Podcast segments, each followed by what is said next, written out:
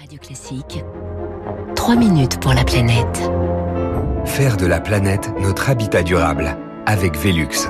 Bonjour Baptiste Gabory. Bonjour François, bonjour à tous. 25 départements en vigilance orange canicule, 12 en vigilance rouge. Les 40 degrés vont être fréquemment atteints sur le quart sud-ouest. Canicule qui va à coup sûr aggraver la sécheresse des sols alors que la situation était déjà alarmante. Oui, l'hiver hein, et le printemps qui s'achèvent ont été très secs. Les nappes phréatiques euh, sont en déficit. Cette canicule, c'est donc un stress de plus pour les plantes. Euh, François Tardieu est directeur de recherche à l'INRAE, spécialiste de la réaction des plantes à la sécheresse. En fait, la, la, température et le rayonnement solaire, parce que c'est, il fait chaud, mais il y a aussi beaucoup de rayonnement, ça affecte les besoins des plantes. Les plantes, elles ont besoin d'eau pour photosynthétiser, et donc en ce moment, elles ont besoin d'énormément d'eau. Et pas de chance pour le blé, c'est un moment où il y a déjà plus trop d'eau dans le sol, et c'est un moment où elles en ont besoin de beaucoup.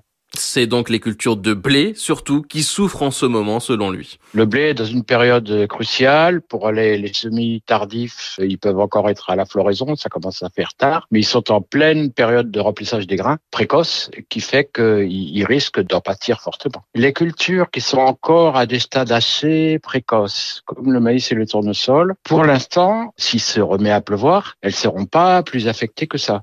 En 2019, la canicule en France avait entraîné une baisse de rendement de 9% sur le maïs, de 10% sur le blé par rapport à la moyenne quinquennale. Cette vague de chaleur donc va accentuer la sécheresse des sols. Jusqu'où C'est la question. Les scientifiques surveillent de plus en plus un nouveau type de sécheresse, les sécheresses éclairs qui se forment en quelques jours. Isabelle Lajeunesse est géographe de l'environnement à l'université de Tours. La sécheresse, on a l'habitude de considérer que ça s'installe dans un temps à moyen terme. C'est pas quelque chose de très rapide. Là, ce qui est en train d'essayer d'être expliqué, c'est que euh, finalement une sécheresse qui amène à des impacts importants et notamment sur une plante, est-ce que ça pourrait s'installer rapidement par rapport à ce qu'on connaissait déjà? Aux États-Unis, en août 2012, la sécheresse qui s'était abattue euh, sur les cultures de maïs du Midwest avait entraîné 35 milliards de dollars de pertes en quelques jours.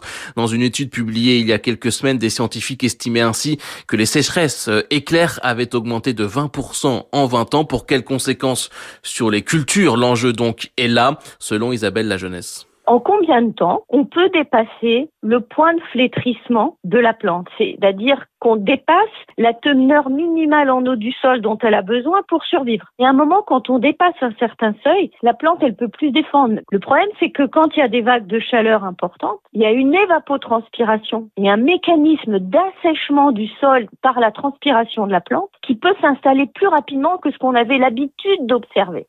En Italie, l'état d'urgence va être déclaré dans plusieurs régions euh, du nord du pays. Dans certaines villes du Piémont, la distribution d'eau potable pourrait même être interrompue la nuit pour remplir les réservoirs. La vallée du Pau, qui abrite un tiers de la production agricole italienne, affronte sa pire sécheresse depuis 70 ans. Baptiste Gabory qui fait un travail de fond exceptionnel hein, cette semaine avec cette vague de chaleur. Toutes vos chroniques, 3 minutes pour la planète, sont évidemment...